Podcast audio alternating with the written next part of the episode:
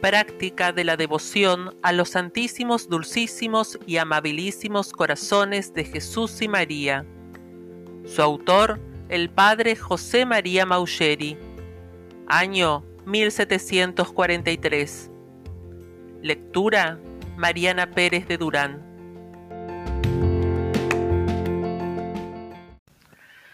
Para el día séptimo del mes, su amabilidad por convidarnos a sus adoraciones.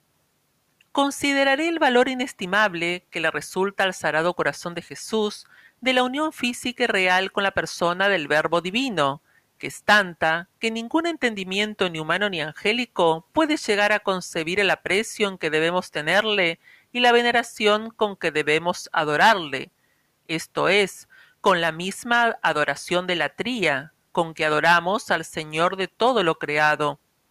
Ponderaré la gran merced que nos ha hecho el Padre de las Misericordias en darnos a conocer y en permitirnos adorar a su divino corazón, porque si nos tendríamos por muy dichosos si pudiésemos llegar a poseer, o por lo menos adorar algunas veces entre año, los sagrados clavos con que estuvo colgado en la cruz el cuerpo de nuestro Salvador, o alguna de las espinas que taladraron su sacrosanta cabeza, y juzgaríamos que no hay ni oro ni diamantes de valor correspondiente para engastarlas según merecen tan preciosas reliquias, si tanto se solicita y con tanta razón se venera cualquier partecita de aquella cruz, de la cual estuvo pendiente en el Calvario Cristo nuestro bien, por cuán favorecidos nos debemos tener de Jesús, esposo de nuestras almas, por habernos dejado tan a mano y dado licencia para que adoremos su sagrado corazón?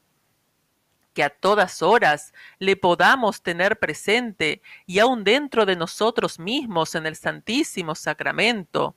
Oh, cuán poco sabemos estimar y agradecer esta inefable dignación. ¿Qué tienen que ver los clavos y la cruz, aunque en sí tan apreciables, con el deífico corazón de Jesús? No admite comparación.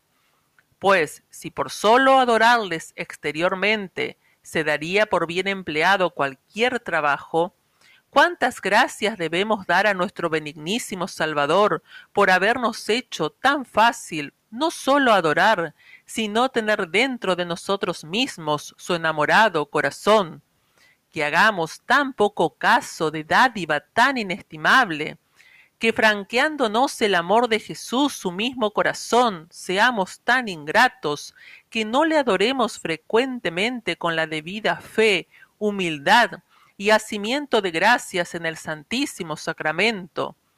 Oh corazón sacrosanto de Jesús, ¿cuándo acabará de conocer el mundo vuestra amabilidad y estimar como es razón vuestras excelencias? Oh, si mi alma es adorable con aquella humildad profunda, ¿con qué debe ser adorado el corazón de un hombre Dios? Oh corazón de mi Jesús, unido hipostáticamente con la divinidad, me postro en vuestra presencia y os adoro con el más posible respeto. Os agradezco vuestras finezas y deseo corresponder a ellas, amándoos de lo íntimo de mi corazón, por lo que vos me amaste, y doliéndome de todos mis pecados por el sentimiento que vos tuviste de ellos, unid mi corazón con el vuestro y encendedle en llamas de una perfecta caridad. Amén. A proporción de lo dicho, consideraré la merced inestimable que debemos al Señor de todo lo creado por habernos dado a conocer los imponderables privilegios del Sagrado Corazón de María, por ser corazón de la Madre de Dios y por habernos hecho experimentar las continuas gracias que nos vienen de esta soberana princesa y Madre nuestra por medio de la devoción a su sagrado corazón, y la honra que nos resulta de que sea adorado de los ángeles y hombres en el cielo y en la tierra con la adoración de hiperdulía peculiar y debida a sus sobreexcelentes prerrogativas Oh, qué provechos experimentaremos en nuestras almas si acertamos a venerarle como merece. En él tenemos alivio en nuestras penas, consuelo en nuestras apreturas, confianza en nuestros temores, fortaleza en nuestros peligros, esfuerzo en nuestros combates y finalmente victoria en todas nuestras tentaciones. Estas y otras muchas felicidades podemos prometernos si con la más tierna y filial devoción veneramos al Sagrado Corazón de María, ya que Dios nos ha hecho la gracia de que le conozcamos y podamos rendirle nuestros obsequios. Ponderaré por cuán rico tesoro se tendría un pedacito del vestido que usó esta soberana princesa de cielo y tierra. Qué inestimable joya sería un velo que ciertamente constase haber tocado en su sacrosanta cabeza. Sin duda, se guardaría en un sagrario con la mayor veneración y vendrían de todo el mundo innumerables personas a verle y adorarle. Si la santa casa de Loreto en que habitó es venerada de todas las gentes y enriquecida con los votos de los mayores monarcas, ¿con qué veneración debemos adorar al sagrado corazón de esta misma señora? ¿Qué votos no le debemos rendir? ¿Con qué humildad nos debemos postrar delante de sus sagradas imágenes? ¿Y con cuánta devoción le debemos adorar?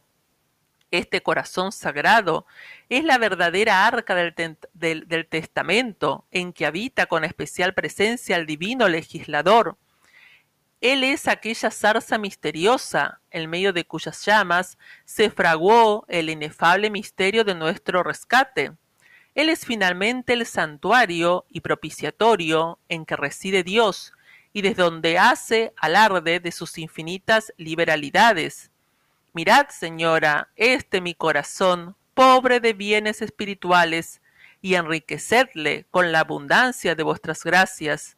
Miradle con esos vuestros ojos misericordiosos, y hacedle digno de recibir a Jesús, fruto bendito de vuestras entrañas, que lo son y serán de piedad para conmigo. Amén. Coloquio Oh sagrados corazones de Jesús y María, mis dulces amores, yo os adoro.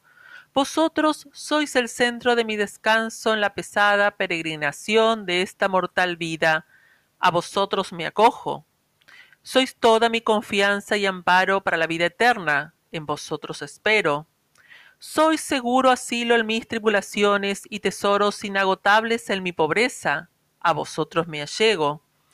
Os he buscado como a quienes amo más que a mí mismo en la noche oscura de este mundo, y os he hallado, habiéndoos dejado hallar, efecto de vuestra soberana dignación. Postrado en vuestra presencia, os adoro, y os tengo asidos con todos los afectos de mi alma. No os dejaré un momento, ni me apartaré de vuestra devoción. Propongo firmemente no hacer cosa que os desagrade, ni que sea indigna de quien tiene puestas en vosotros todas sus delicias, todas sus riquezas y todas sus esperanzas. Acogedme dentro de vosotros mismos y estaré seguro. No me dejéis ni en este destierro, ni en la patria celestial. Amén.